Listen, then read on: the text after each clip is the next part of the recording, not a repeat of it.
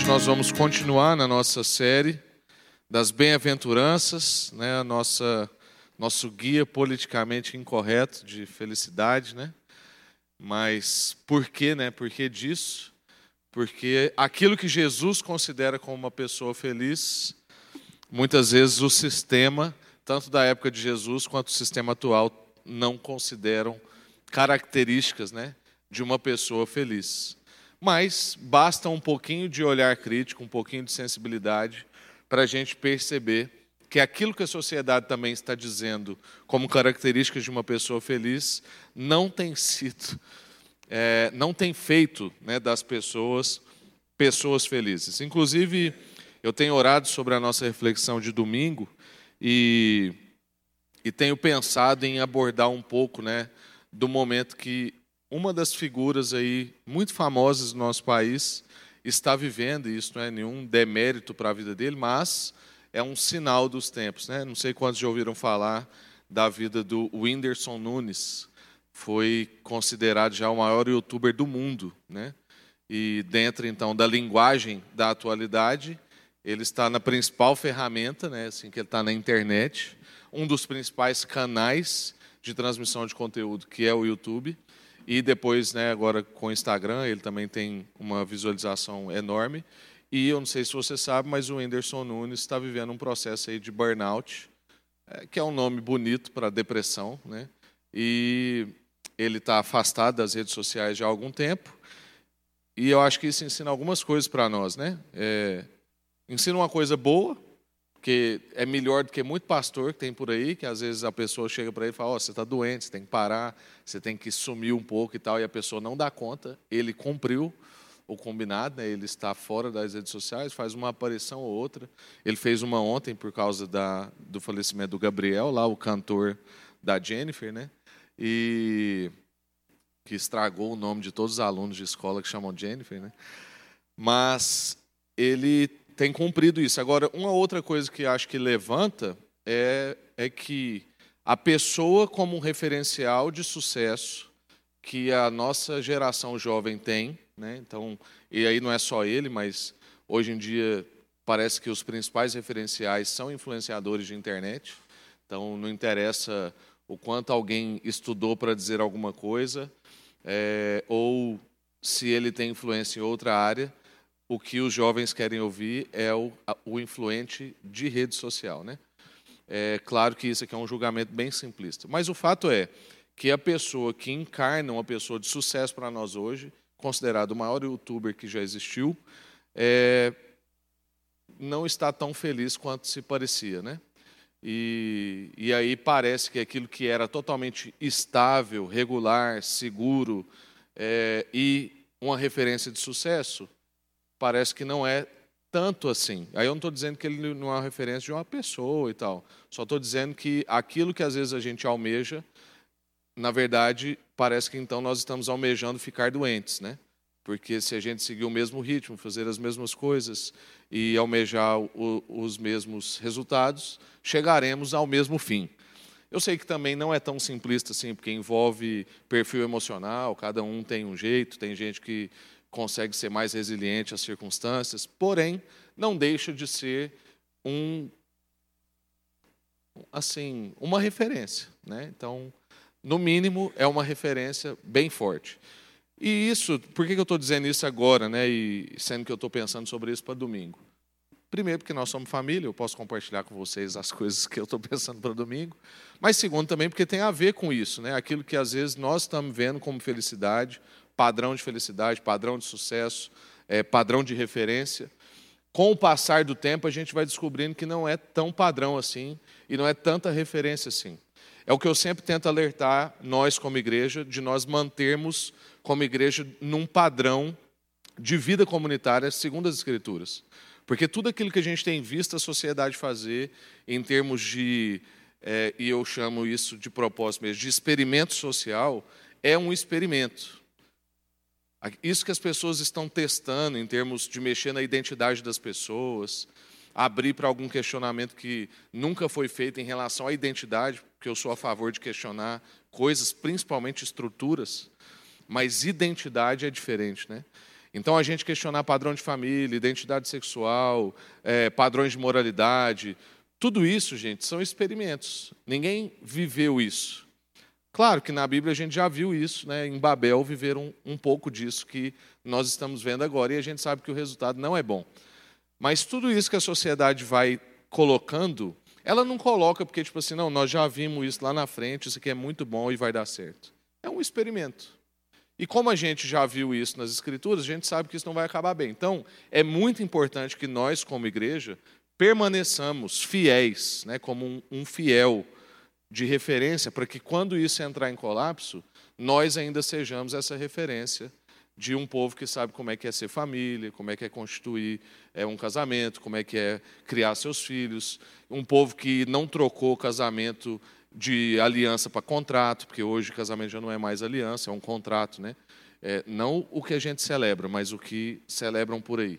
A gente continua crendo que é uma aliança, né? Então nós temos que continuar sendo essa referência que Jesus pede de nós. Esse tipo de gente feliz. Um tipo de gente que é feliz porque é paciente, um tipo de gente que é feliz porque é humilde de espírito, ou seja, sabe a sua condição espiritual, a sua falência espiritual e que não é nada sem o auxílio do Espírito Santo e sem o encontro com Jesus e a adoção do Pai como filhos. Gente que tem consciência ainda e consegue chorar diante de realidades, né? bem-aventurados os que choram. Gente que é manso, que não ira, que não quer chegar primeiro, que não quer é, é, passar por cima das pessoas e dos processos, como a gente já viu algumas vezes. E hoje nós estamos vendo aqui no verso 7 de Mateus capítulo 5, que bem-aventurados os misericordiosos, pois alcançarão misericórdia. Então, isso é parte da nossa identidade. Quero fazer uma breve recapitulação com você apesar que nós já passamos aqui agora, né, dizendo um pouco sobre cada uma dessas bem-aventuranças, mas é importante a gente recapitular que o que a gente tem compartilhado aqui é sobre a formação de uma pessoa plena. Então Jesus é essa pessoa plena que está dizendo para nós como que uma pessoa plena vive, como que é a vida de uma pessoa plena, como é a pessoa plena, né? E isso não é apenas para algum da igreja, mas é para todo mundo. Não é para um tipo especial de cristão, mas é a apresentação do jeito que os cristãos vivem. Então, se você é cristão, você é misericordioso. Se você é cristão, você chora. E aí não estou dizendo que você é emocionalmente frágil ou simplesmente que você é um chorão, mas é que você se compadece, você se sensibiliza, você ainda não foi é, petrificado pelo tanto de tragédia, e aí você olha e fala assim: ah, é só mais um morto, é só mais uma tragédia natural, é só mais uma pessoa frustrada, é só mais alguém que perdeu o emprego. Não, você olha e fala assim: é um ser humano em dor, é alguém que foi afetado pela queda tanto quanto eu, mas parece que agora ele está experimentando mais isso do que eu, nesse momento. Então, esse é o jeito que os cristãos vivem um jeito bem-aventurado, um jeito feliz. E não há felicidade fora disso, por mais paradoxal que possa parecer, é isso que Jesus está trazendo para nós. E é por isso que é importante a gente olhar para o sistema e perceber o padrão de sucesso e felicidade que muitas vezes o sistema prega, porque aí fica, aí parece que o que fica paradoxal não é o que está nas escrituras, é o que está no sistema. E é justamente isso que a gente tem que trabalhar na nossa mente e no nosso coração. Por quê? A TV, o sistema, a política, tudo, o comércio, fica pregando para a gente todo dia que isso aqui que nós estamos estudando é que é paradoxal. Mas se a gente consegue ter uma visão espiritual da realidade que está posta, então a gente vai chegar à conclusão de que não, não é verdade. Acho que o que está paradoxal e as coisas não estão batendo é o que está aí. Porque eu estou vendo gente que dizia para mim que era feliz e que a vida dele entrou em colapso. Quantas pessoas que dizem ter um casamento feliz, que de uma hora para outra ele não é mais feliz. Certa vez eu atendi uma pessoa que falou para mim que estava vindo conversar comigo porque ele queria separar. Eu falei: quantos, quantos anos de casamento você tem? Falou: 17. Eu falei: quantos filhos? Dois. É, falei: filha já crescida e tal? É. Falei, ah, e tem quanto tempo que você está pensando sobre isso? Ele, ah, foi os últimos dias aí, está muito ruim e tal. Eu falei, ó, oh, você me desculpe perguntar, mas tem quanto tempo você está traindo sua esposa? Aí, eu vou o maior susto do mundo. Assim, casamentos de 17 anos, com duas filhas, bem criadas como você tem, não resolvem acabar nos últimos cinco dias. Tem alguma coisa aí que está acontecendo. Pode não ser isso que eu estou perguntando, mas tem alguma coisa. Nenhum casamento é feliz, feliz, feliz e de hoje para amanhã ele está ruim. Então, irmãos, é importante a gente ter um olhar crítico, porque o sistema ensina a gente a ter um olhar crítico para as escrituras.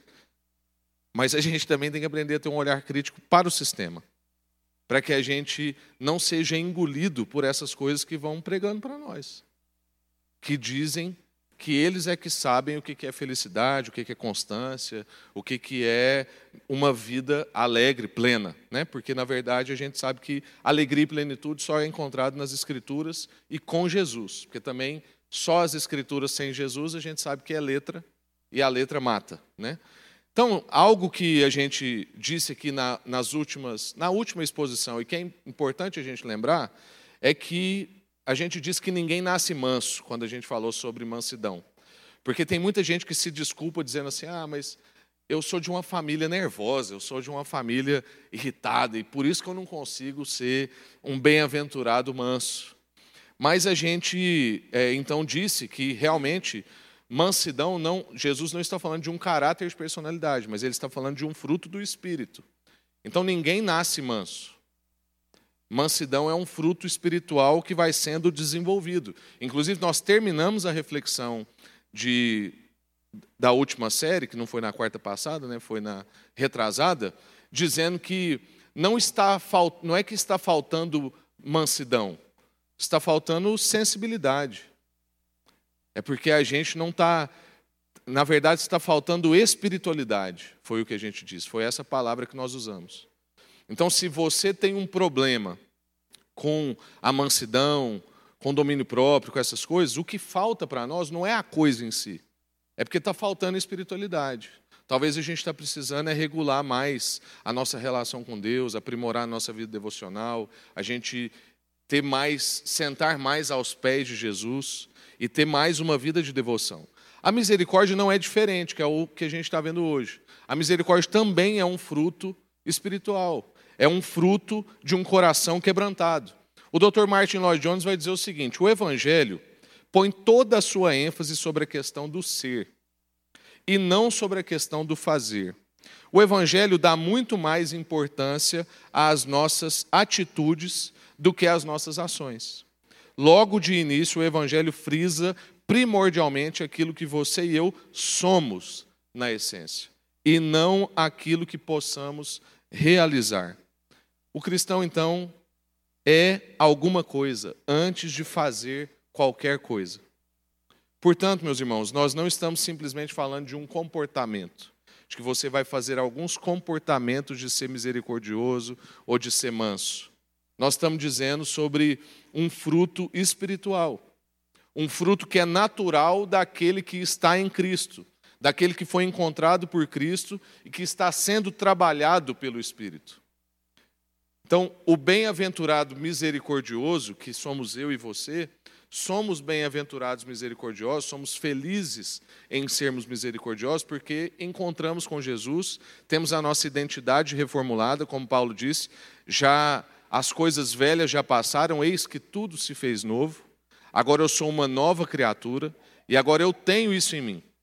É claro que isso vai ser desenvolvido, mas isso está aqui não tanto pelo que eu faço somente, mas porque isso já está e já é em mim. Então você é um, um bem-aventurado, um abençoado, misericordioso. E assim você também vai encontrar misericórdia. misericórdia. Primeira coisa que eu quero pensar com vocês, entrando dentro do texto, é que misericórdia não era uma característica social de uma pessoa feliz no tempo de Jesus, como a gente já disse aqui no início. Então, se perguntasse na sociedade assim, ó, uma pessoa misericordiosa para você é uma pessoa de referência, uma pessoa feliz, uma pessoa de sucesso, não seria o que aquelas pessoas daquele tempo diriam. Vale lembrar que no tempo de Jesus, no tempo que ele está compartilhando aquelas palavras, é um período de predomínio religioso. A religião, então, permeava toda a sociedade, era um assunto comum e que era entranhado na vida das pessoas. Então, a religião era a pauta da vez daquele tempo. Tudo girava em torno da religião. Quanto é que você, como é que você ia negociar, quando é que você ia aposentar, como é que você lidava com o seu casamento, como é que era a criação de filho, tudo era pautado com base em religião. Não estou dizendo que era especificamente é, aquilo que o Antigo Testamento dizia, ou até aquilo que o Antigo Testamento dizia mal interpretado. Existiam vários deuses, mas a questão é, assim como os tempos de hoje, e nisso nós somos bem semelhantes, a espiritualidade era uma coisa muito viva. Só que tinha pessoas que canalizavam isso de maneira equivocada. E aí isso se tornava simplesmente religião. Coisa legalista, moralista, pesada, baseada só em comportamento e não em identidade, essência, resgate, graça, misericórdia, como a gente está vendo aqui. Praticamente, irmãos, todos os níveis sociais eram separados por fidelidades às práticas religiosas. As pessoas faziam questão de fazer isso publicamente. Então, se você queria ter um status social, que hoje a gente chamaria isso de capital moral, então, se você quisesse ter um capital moral, você orava em praça pública, você guardava o sábado, você dava dízimo até da hortelã, como Jesus disse, você apedrejava pessoas pecadoras, e assim por diante. Então, quem fazia essas coisas era alguém bem visto na sociedade. Alguém que era visto orando no meio da praça, no pátio, alguém que era lá rígido com o seu dízimo até da hortelã, alguém que via um problema de pecado, trazia essa pessoa, fazia uma roda e apedrejava. Todos esses eram vistos com muito bons olhos, porque aquele era um tempo religioso.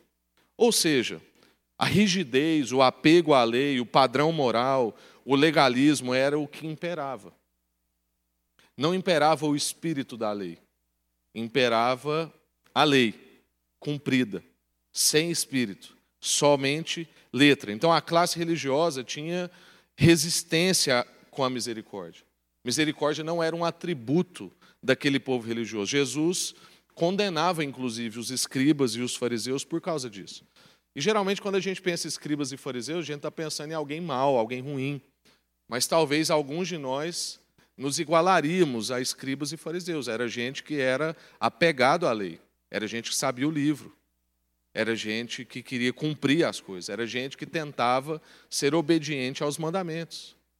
Só que tinham perdido o espírito, a ponto de, quando viam Jesus fazer alguma coisa, achar que Jesus estava contradizendo a lei. E Jesus diz: não, pelo contrário, eu vim cumprir a lei. Só que eu vim trazer o espírito à lei. Praticamente, as bem-aventuranças é os dez mandamentos com o Espírito. É isso que Jesus está revelando para nós. Então, esses, no, esses homens não estavam longe de nós, era gente zelosa da religião, gente apaixonada por determinadas estéticas religiosas, mas que não viam o coração. E aqui é um alerta para a nossa vida, porque às vezes nós vamos ficando tão apegados aos nossos ritos e algumas questões estéticas da nossa fé, como é, o jeito que tem que ser o batismo, por exemplo. Tem gente que acha que nós somos tudo bagunçado. Mas não é isso, é porque a gente crê no batismo. É um ponto fundamental da unidade da fé cristã. Está lá em Efésios 4. Uma só fé, um só batismo, um só Deus e Pai de todos. Só que, na Bíblia, tem narrativa de batismo espirrando água, derramando água ou mergulhando gente. Então, como é que a gente faz aqui na igreja? Depende do tanto de água que tem. Se tiver muita água, a gente mergulha. Se tiver pouca água, a gente derrama. Se tiver pouquíssima água, a gente só espirra. Então, a gente crê no batismo. Mas tem pessoas que se separam por isso. Tem gente que fala assim: eu não aceito isso, batismo só por imersão. Ou pessoas que dizem: onde que tem batismo por imersão? Batismo é só por aspersão. E tem gente, só por efusão eu nunca vi, não. Aliás, por efusão, só por aspersão eu nunca vi, não, que é o de espirrar. Então, a gente precisa entender que se nós perdermos o espírito e se a gente deixar de, pre, de, prestar atenção nas coisas do coração, aquilo que Deus está trabalhando, aquilo que Jesus está revelando para nós, nós não ficamos tão diferentes daqueles que Jesus condenava. Então, é nítido que havia se perdido então o espírito da lei. As pessoas eram orgulhosas dos seus acertos e cobravam acima da própria média. Avaliações eram feitas com base nos acertos e erros. Isso é uma característica do legalista, tá, gente? É, e em algumas áreas eu preciso me policiar, porque em algum momento eu vou ser e em algum momento você vai ser. Geralmente, naquilo que a gente é forte, naquilo que são os nossos acertos, a gente tende a medir os outros numa régua acima da que a gente consegue acertar. Esse é um erro que acontece recorrentemente com a nossa vida. A gente que é orgulhoso do nosso acerto tende a colocar para o outro um padrão que está acima até do nosso. É claro que a gente não percebe isso tão claramente quando a gente faz, mas isso acontece. Basta a gente olhar então para as várias narrativas de Jesus ao longo dos evangelhos e a gente vai perceber o quanto que ele é perseguido sob a acusação de não ser cumpridor da lei. Então nós temos aqui a principal referência nossa de amor e de cumprimento da lei, mas que era perseguido por gente assim. E possivelmente alguns de nós, principalmente líderes, como o meu caso, provavelmente teria perseguido Jesus também. Porque eu amo essa palavra. E se eu achasse que tem alguma coisa que estava fora, eu ia pegar no pé de Jesus. E isso só revela a minha soberba. Mas eu estou falando de mim aqui porque eu não posso falar de você, mas provavelmente você em algum momento se cruzaria julgando Jesus. Como que Jesus manda aquela mulher samaritana pregar sem ter feito um curso de discipulado, gente. Não batizou primeiro, não fez classe de catecúmenos. Jesus era um irresponsável. Se a gente olhasse naquilo, dentro dos métodos de igreja que a gente tem hoje, a gente ia falar: não, aquela mulher tem que ficar pelo menos seis meses de banco, fazer um curso, ser batizada, só depois ela pode ir com um panfleto na mão e fazer alguma coisa. Mas é porque aquela mulher tinha recebido o Espírito. E como Jesus sabia de todas as coisas, ele sabia que ela tinha o espírito certo para comunicar o que precisava ser comunicado. E Jesus confiava no poder do espírito e não na habilidade daquela mulher, que era totalmente sem reputação. Era mulher, para começar. Ela ia gritar na cidade e as pessoas não iam ver, porque naquele tempo mulher não era ouvida. Aí, segundo, que era uma mulher de péssima reputação. Mas ela foi lá. Mas Jesus era acusado por essas coisas. Discípulos que comiam sem lavar as mãos. Jesus curava no sábado mulher prostituta que era atendida. Esse era o nosso Senhor Jesus. Então, misericórdia não era uma característica de alguém feliz, de sucesso, religioso daquele tempo. Misericórdia também não é uma característica de pessoas felizes para a nossa sociedade hoje. Você não olha para uma pessoa misericordiosa e fala assim: essa é uma pessoa feliz. Essa é uma pessoa de sucesso. Primeiro, a gente tende a achar que essa é uma característica para alguns poucos. Então a gente fala assim: ah, fulano ali tem o dom, ele é misericordioso. A gente acha que isso é para pouca gente que tem uma personalidade menos questionadora, não melancólica ou coisa de oficiais da religião. Então, assim, o Rafael tem que ser misericordioso. Mas eu não nasci com essa graça, eu não tenho isso, eu, eu sou rude, eu sou questionador, eu não consigo liberar. A pessoa errou comigo, ele tem que pagar. Ainda assim, se a gente observar dentro de alguns dos nossos núcleos que a gente citou acima, a gente tem um problema no real significado de ser misericordioso ou de ter misericórdia. Porque a gente ou adota isso a um tipo de personalidade, ou a gente só coloca isso para um tipo de comportamento, ou então a gente confunde isso com vitimismo. A gente acha que ser misericordioso é ser vitimado. E isso é uma coisa que está bem latente na nossa sociedade hoje. A nossa cultura está confundindo misericórdia com vitimismo. Do mesmo jeito que alguns dos nossos jovens têm confundido profetismo com denuncismo. Então, tem jovem que acha que está sendo profeta. Na verdade, ele é só um denunciador. Ele aponta o que está errado. Está errado, está errado, está errado. De preferência, ele faz isso na internet. Do conforto do quarto dele, que provavelmente tem ar-condicionado, ou da sala dele assistindo Netflix, ele fica, recebe um WhatsApp que aconteceu uma notícia trágica, e aí ele compartilha e fala assim, isso é um absurdo. E aí ele fala assim, sou um profeta. Não, você é só um denunciante, um apontador de erros. Vou explicar melhor isso. Muitas pessoas, então, aparentemente, se indignam com muita coisa, postam de tudo, são do contra. Mas poucas pessoas sabem a real condição de cada situação. A gente denuncia, mas não assume a responsabilidade. Então, tem muita gente hoje, de classe média, classe média alta, fazendo várias denúncias sobre favela, sobre abuso de poder, sobre exploração de mulheres. E, e é tudo verdade, viu, gente? Essas coisas existem. Eu não estou aqui como um alienado que acha que não tem. Eu sei que tem. E sou defensor dessas causas, inclusive. Assim, Violência contra a mulher, para mim, é um absurdo, por exemplo. É uma pauta que a igreja tem que entrar com os dois pés. E isso está, inclusive, no nosso meio. Porque a estatística ela não difere para fora e para dentro. Né? Se tem 40% lá, é 40% aqui. Mas pode ser que eu denuncie tudo isso e nunca queira me envolver com isso. Então eu venho aqui e falo como eu disse agora, e aí me chega um caso de agressão familiar e eu simplesmente falo assim: ah, não dá para eu atender não, tal, não é tão ruim assim quando você está falando. Como tem algumas pessoas que tratam dessa maneira.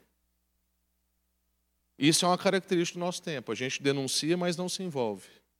A gente compartilha na rede socialmente, mas não se envolve socialmente de fato não assumimos a nossa responsabilidade. Então a gente tem jovens e adultos que, de dentro dos seus prédios e condomínios, gritam nas redes sociais em favor de pobres, de cotas, de morte sobre, questionando sobre mortes violentas.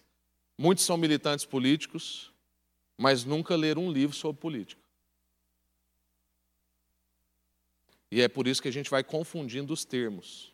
E aí, para nós, vai sendo difícil ser aquilo que a Bíblia está dizendo para a gente ser. Então, eu estou dizendo essas coisas que a gente está falando aqui só para reafirmar que a misericórdia, infelizmente, não é um valor do nosso tempo, muito menos uma característica de felicidade. Porque, mesmo em meio a atos que parecem misericordiosos, como esses citados acima, de lutar a causa de uma mulher, denunciar a violência, é, lutar por gente pobre, mesmo com essas causas, as nossas práticas não vão demonstrando a coerência com as nossas pautas. E o pior, algumas vezes até a nossa prática demonstra, mas algumas vezes nós temos agendas ocultas. Então eu tenho interesse próprio em determinada pauta. Isso acontece com frequência. Gente que é um militante real, ele não é igual a esses que eu citei, ele está lá, mas no coração dele tem uma agenda oculta. Ele é um aparente misericordioso, mas na verdade ele tem um motivo particular para essas coisas. Se a gente for observar no mercado, por exemplo, no mercado é a lei do mais forte, do mais rápido, do que acerta mais, não há lugar para erro, não há lugar para misericórdia, e pouco importa se o cliente está num momento difícil ou se o funcionário está vivendo um drama familiar. Eu me lembro uma vez, numa empresa que eu trabalhava, todo ano a gente fazia um planejamento do faturamento, e a gente pegava o cliente e falava assim: não, fulano então esse ano vai comprar tanto. E eu vou fazer uma proposta para ele, para ele já garantir isso, e ele vai ter X benefícios e tal. E aí pegaram um cliente meu que estava vivendo um momento muito difícil, e eles queriam dobrar o, o, o, o tanto que ele comprava de mim. E aí, na hora que apresentaram isso lá, eu falei assim, gente, não tem condição, eu não tenho coragem de apresentar isso para ele, por dois motivos. Primeiro, que ele está num momento muito difícil. Segundo, que se ele arrancar todos os outros concorrentes que ele tem na prateleira e colocar só nós, ainda não dá esse valor aí que vocês estão falando. A loja dele não comporta. Aí não, mas a gente tem que apresentar isso, porque ele vai fazer uma conta proposta caindo para tanta, e a gente tem uma margem. Eu sei, né? Eu estava no comércio, inclusive. Eu sei, mas eu não tenho coragem. É, é, é agir sem misericórdia apresentar isso aqui. Eu não tenho uma cara que eu visto e chego lá e consigo fazer isso. Mas eu sei que no mercado é assim. pouco importa se o meu cliente está num momento difícil. Pouco importa se tem outros, outras empresas na prateleira dele. Eu tenho que tirar todas e tem que ter a minha. E eu era um bom representante, viu, irmãos? Sempre bate meta, tudo bonitinho. Mas não desse jeito. No sistema de ensino, se a gente vai olhar, é da mesma forma. Os métodos avaliativos são sem misericórdia, a preferência dos professores por alguns alunos que acertam mais. E é assim que é. Como eu fui um aluno dos que não acertava muito, eu sei bem o que é isso aqui, na pele. E se a gente vai para a nossa casa, a gente tem que tomar muito cuidado, porque se a gente não toma cuidado, a gente leva essa lógica também para dentro da nossa casa. Eu já ouvi muitos pais que dizem aos seus filhos que eles são burros, que eles são lerdos, que eles são igual a um fulano, e aí esse fulano é bem pejorativo. Maridos que não percebem o momento frágil da sua esposa, ou esposas indiferentes às pressões que o marido está vivendo e quer que resolva é o problema dela. Ou seja, todas ações sem misericórdia. Mas Jesus apresenta a misericórdia como um jeito de ser feliz para aqueles discípulos. E para a gente começar, então, entendendo isso, Jesus, Deus encarnado, só existiu por misericórdia. Se Deus não tivesse tido misericórdia da gente, da nossa condição, do fato da gente estar largado aos nossos próprios desejos e da gente não conseguir resolver isso só pela lei, se não tivesse havido misericórdia da parte de Deus, nós não estaríamos na condição privilegiada que nós temos hoje. Então Deus, em sua misericórdia, se encarnou em Jesus, olhou para nós, teve essa misericórdia e veio redimir, restaurar e salvar a gente. Como Paulo disse em Efésios 2, Todavia, Deus, que é rico em misericórdia, pelo grande amor com que nos amou, deu-nos vida juntamente com Cristo. Irmão, Jesus tinha vida plena, Jesus era bem resolvido, Jesus é a encarnação da pessoa feliz, e por isso tem tantas pessoas aos pés dele para entender e aprender com ele nesse monte. Nós temos um relato que diz que Jesus, aproximando dos discípulos, sentou num monte e começou a ensinar, mas uma multidão estava ouvindo Jesus. Jesus tinha essa vida plena. Jesus é a pessoa de sucesso. Jesus não ficou deprimido nem diante da morte. Jesus é a pessoa feliz. É a encarnação dessa pessoa. Claro que é surpreendente para todo mundo que escuta aquilo que Jesus está apresentando como característica de uma pessoa feliz. Mas é isso mesmo que está acontecendo. O homem mais feliz do mundo, o homem mais feliz, mais constante, mais convicto e pleno que já existiu, está dando uma aula. E a aula dele é a aula de como ser feliz. E ele vai enfatizar a misericórdia como uma acompanhadora da felicidade. E para nós hoje? Jesus continua apresentando a misericórdia como um jeito de ser feliz hoje. Porque a gente não está aqui apresentando um tipo de vida do passado, dos tempos de Jesus, que funciona naquela época. Ou uma característica de personalidade de determinadas pessoas, ou de coisa de gente fraca, ou uma formação comportamental para você ser aceito no clube igreja. Que se você fizer tais coisas, você então vai ser aceito aqui. Não é isso. O que Jesus traz, traz para nós hoje é que qualquer que tenha sido alcançado pela graça, qualquer que reconhece a sua falência espiritual, chora por isso e tem fome e sede da justiça de Deus, é alguém misericordioso. Porque esse alguém se reconhece também como um carente de misericórdia. Uma das coisas que impossibilita a gente ser misericordioso é quando a gente não entendeu que nós carecemos de misericórdia. Se eu não entendo que eu fui alcançado pela graça, que eu sou um falido espiritualmente, e eu choro diante disso, eu nunca vou conseguir ser alguém misericordioso. Eu só consigo agir com misericórdia porque eu vi misericórdia. O Spurgeon dizia o seguinte: o Spurgeon foi considerado o príncipe dos pregadores. Ele dizia o seguinte: quando falarem mal de você, não fique chateado, porque você é muito pior do que eles pensam.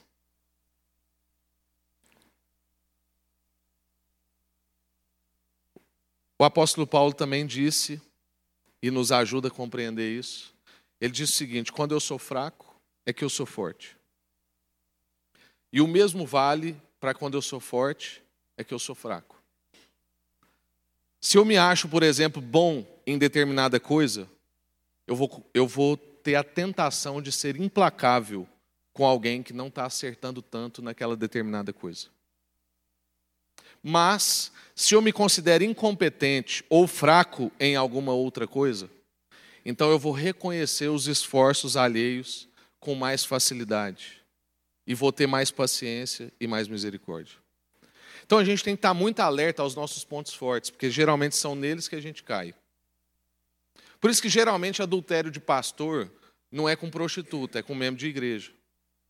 Porque é onde ele é forte. Às vezes ele acha que nunca vai acontecer. Talvez ele não tenha noção do poder que a pregação dele tem. Certa vez no, aconteceu numa cidade aí, de um pastor muito. Eu, eu nunca conheci, então eu vou falar do jeito que me contaram. Um pastor muito feio e sem condição assim, financeira, muito simples, tal. Se envolveu com uma irmã muito bonita, muito rica e muito bem instruída. E aí, o pastor que estava administrando essa situação de adultério chegou para essa irmã e falou assim: irmã, me ajuda a entender o que, que aconteceu aqui. A senhora é bonita, rica, instruída. Vai mexer com um cara desse? Ela falou para ele assim: Deus deu um dom para ele, de pregar. E Deus deu um dom para mim, de ouvir, de ser ovelha, de crer. Ele pregou e eu acreditei. Foi isso que aconteceu. O nosso ponto forte é aquilo que pode nos tornar fracos. E o nosso ponto fraco é aquilo que, diante de Deus, nos torna fortes. Possivelmente, naquilo que você é muito bom, você vai tender a não conseguir agir com misericórdia com quem é falho nesse ponto. Por isso, uma frase do pastor Ziel Machado também me abençoa muito. Ele diz assim: A área débil do seu irmão não é o seu parque de diversões, mas é a sua área de ministério na vida dele. Então, se você tem lá um amigo que você percebe uma área de muita fragilidade na vida dele, não é a área de você fazer piada, de você contar a história para os outros, ou de você simplesmente pesar pisar nele e ser implacável com ele. É a área de você exercer ministério na vida dele, é a área de se ajudar a vida dele. Então, as áreas que nós temos que estar mais atentos na nossa vida para a gente conseguir ser misericordioso é onde a gente é bom, é onde a gente acerta. Então, daí que é a importância da gente reconhecer a nossa real condição diante de Deus. Por isso que a frase do Spurgeon faz tanto sentido para nós. Se alguém pensa mal de você, não fique tão chateado assim. Porque, bem provavelmente, você é pior do que a pessoa está pensando. Reconheça a sua real condição diante de Deus, pois assim você vai se tornar misericordioso. O Lloyd Jones diz: Não, não mais estarei enxergando os outros homens conforme eu costumava vê-los. Agora, eu vejo-os através dos olhos cristãos. Vejo-os como, como vítimas e escravos do pecado de Satanás e do caminho do mundo. O que, que o Lloyd Jones está dizendo? Que quando ele olha para as pessoas e as pessoas estão fazendo algo que ofende, algo que não é o que convém, algo que não está nas Escrituras, algo que me ofende, que me atrapalha, que me machuca, talvez algumas vezes, que me traz prejuízo. Eu não olho para essa pessoa como se ela só quisesse fazer isso, mas eu olho para essa pessoa como vítima e escrava do pecado. É claro aqui que nós não estamos falando de alguém que finge que não tem nada de errado acontecendo. Eu não estou dizendo para a gente pôr panos quentes em cima de situações que nos ofendem. Isso chama omissão. Eu estou dizendo da gente tratar, mas tratar com misericórdia. Algumas vezes, inclusive, perdoar a dívida.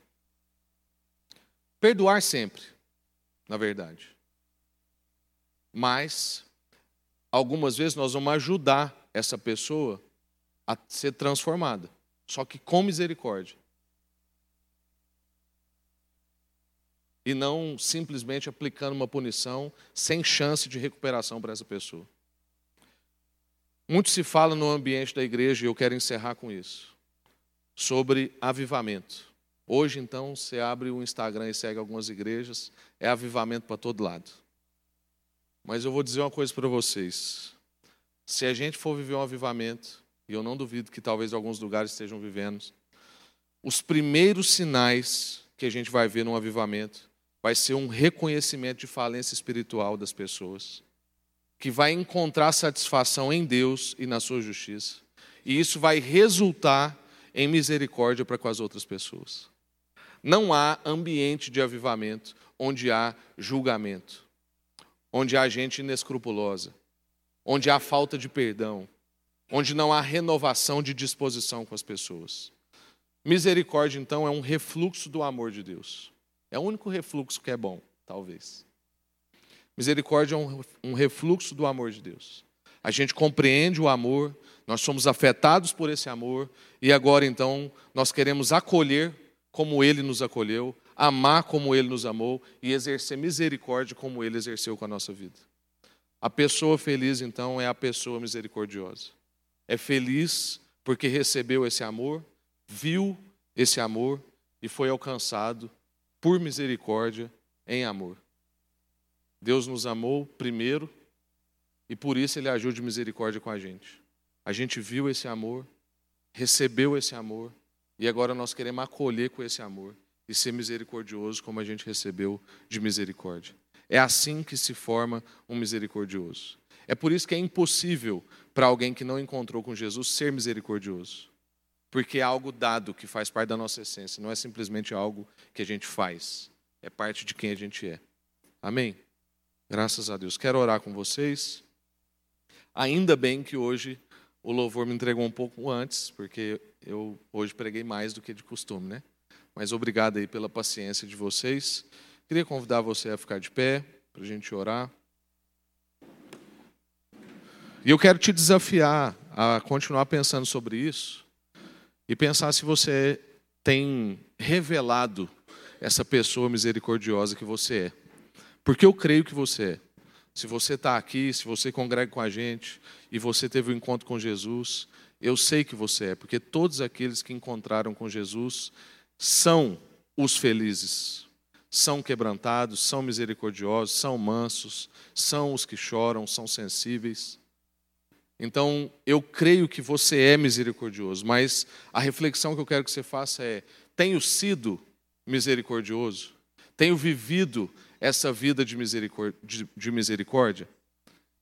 Você tem conseguido ser essa fiel a essa identidade que é sua identidade? Porque alguém que encontrou com Jesus é um cristão e não vive desse jeito, não é que ele não é um cristão. Eu me recuso a crer nisso. Eu só acho que essa pessoa às vezes está com a esquizofrenia, está com uma crise na sua identidade. E nós estamos aqui justamente para corrigir isso. Então pense agora, você consegue agir com, com benevolência para quem é menos favorecido que você?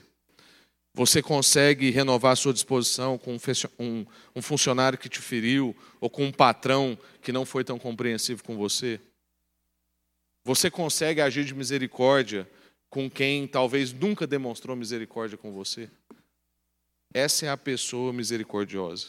E essa é a pessoa feliz, porque ela não é rancorosa, ela é leve, ela não é pesada. Senhor, fala ao nosso coração em nome de Jesus. Esse tem sido o nosso pedido desde cedo, para o Senhor falar com a gente, para a Sua presença passear aqui, encontrar os nossos corações e despertar-nos, ó Deus, para uma vida de misericórdia. Às vezes a gente, como igreja, vai deixando de falar dessas coisas que Jesus falava. E a gente vai se afastando de ser esse tipo de gente que Jesus diz que nós somos. Não é nem que nós seremos. Nós somos. Então, ó Deus, o meu clamor é para que o Senhor capacite-nos, cada dia, a viver segundo a nossa identidade. Nós queremos ser felizes, misericordiosos. Nós queremos, ó Deus, resgatar a felicidade, a alegria de agir com misericórdia. E muitas vezes, ó Deus, eu sei também que nós estamos ficando seres entristecidos, embrutecidos, depressivos, porque não temos vivido aquilo que o Senhor disse que é a felicidade.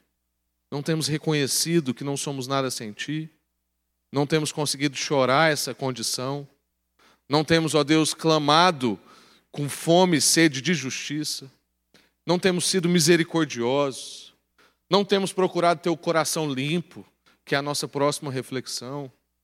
Então, ó Deus, vem despertar-nos para a nossa real identidade. Livra-nos das identidades conflitantes.